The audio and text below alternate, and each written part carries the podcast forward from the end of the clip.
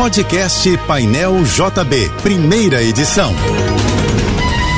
Fique agora com as principais notícias desta manhã. Oferecimento Assim Saúde. Hospitais, clínicas, exames e mais de mil consultórios. Ligue 2102-5555. Universidade de Vassouras, formando o profissional do futuro. Acesse univassouras.edu.br. Apoio Soluvan, o shopping do seu condomínio. Acesse soluvan.com.br.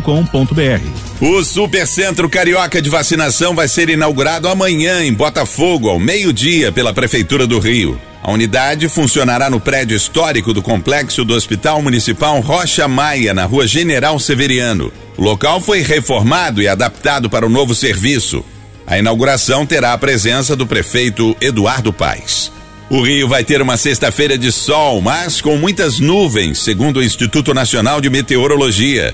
A temperatura de hoje deve chegar aos 34 graus. Previsão do tempo para amanhã e domingo é de sol, com aumento de nuvens e possibilidade de chuva à tarde e à noite. O ministro Alexandre de Moraes, do Supremo Tribunal Federal, mandou reativar as redes sociais do deputado federal eleito Nicolas Ferreira, do PL de Minas Gerais. Com a decisão, as contas do político no YouTube, Facebook, Telegram, TikTok e Twitter serão liberadas. Moraes determinou, no entanto, que Nicolas se abstenha de publicar, promover, replicar e compartilhar notícias fraudulentas. Caso contrário, terá que pagar multa de 10 mil reais. O ministro do STF chegou a aplicar uma multa de 1 milhão e 200 mil reais ao Telegram, depois que a plataforma se recusou a cumprir a ordem anterior para que a conta do político fosse bloqueada. As mudanças climáticas na floresta amazônica afetam diretamente o Tibete, a 20 mil quilômetros de distância. É o que aponta um estudo científico publicado pela revista Nature Climate Change. Os pesquisadores observaram os dados de temperatura na superfície da Terra nos últimos 40 anos e encontraram evidências que conectam as alterações no clima da América do Sul e da Ásia.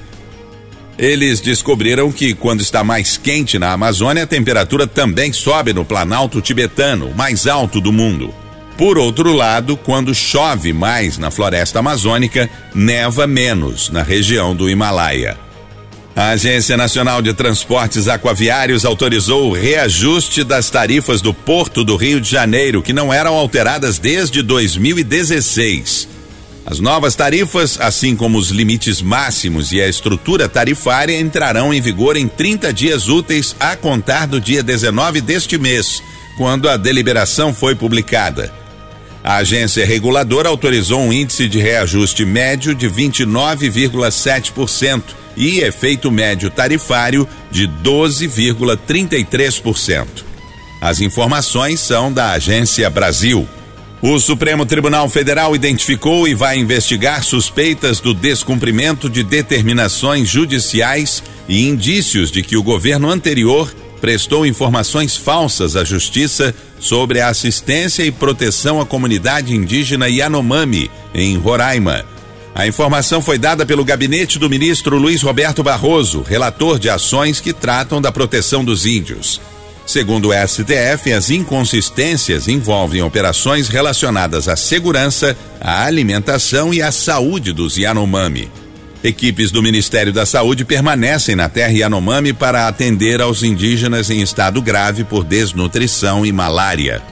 O cantor e ator Seu Jorge recebeu autorização do cartório para registrar o filho dele com a terapeuta Karina Barbieri com o nome Samba o menino nasceu no último domingo na maternidade São Luís Star, na zona sul da capital paulista.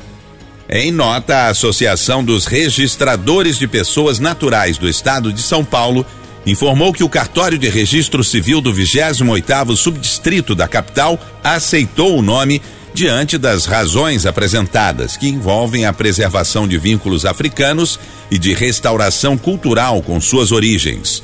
Além disso, a registradora Kátia Possar estudou o caso e descobriu a existência do nome samba em outros países. O presidente Luiz Inácio Lula da Silva vai se reunir hoje com os governadores dos estados e do Distrito Federal. O encontro está marcado para começar daqui a pouco, às nove e meia, no Palácio do Planalto, em Brasília.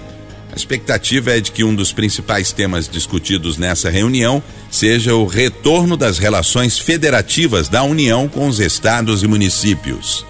A Prefeitura de Amsterdã, na Holanda, vai abrir amanhã para o público o primeiro estacionamento para bicicletas subaquático.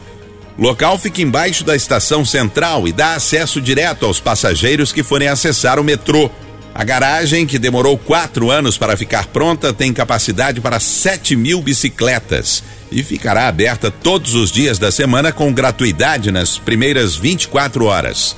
A Amsterdã é conhecida por suas ciclovias e ciclistas e quer diminuir o número de bicicletas estacionadas nas ruas e calçadas da cidade. Pela primeira vez, uma dupla 100% brasileira faturou um título de Grand Slam no tênis. Luiz Stefani e Rafael Matos fizeram história no Australian Open 2023 depois que derrotaram na noite passada as indianas Sânia Mirza e Rohan Bopana na final de duplas mistas por 2 sets a 0 na quadra central da Rod Laver Arena. Antes dessa grande conquista de Luiz Stefani e Rafael Matos, só haviam campeões brasileiros com parceiros estrangeiros e uma final em Roland Garros em 1982 com um vice-campeonato para Cássio Mota e Cláudia Monteiro. Você ouviu o podcast Painel JB, primeira edição.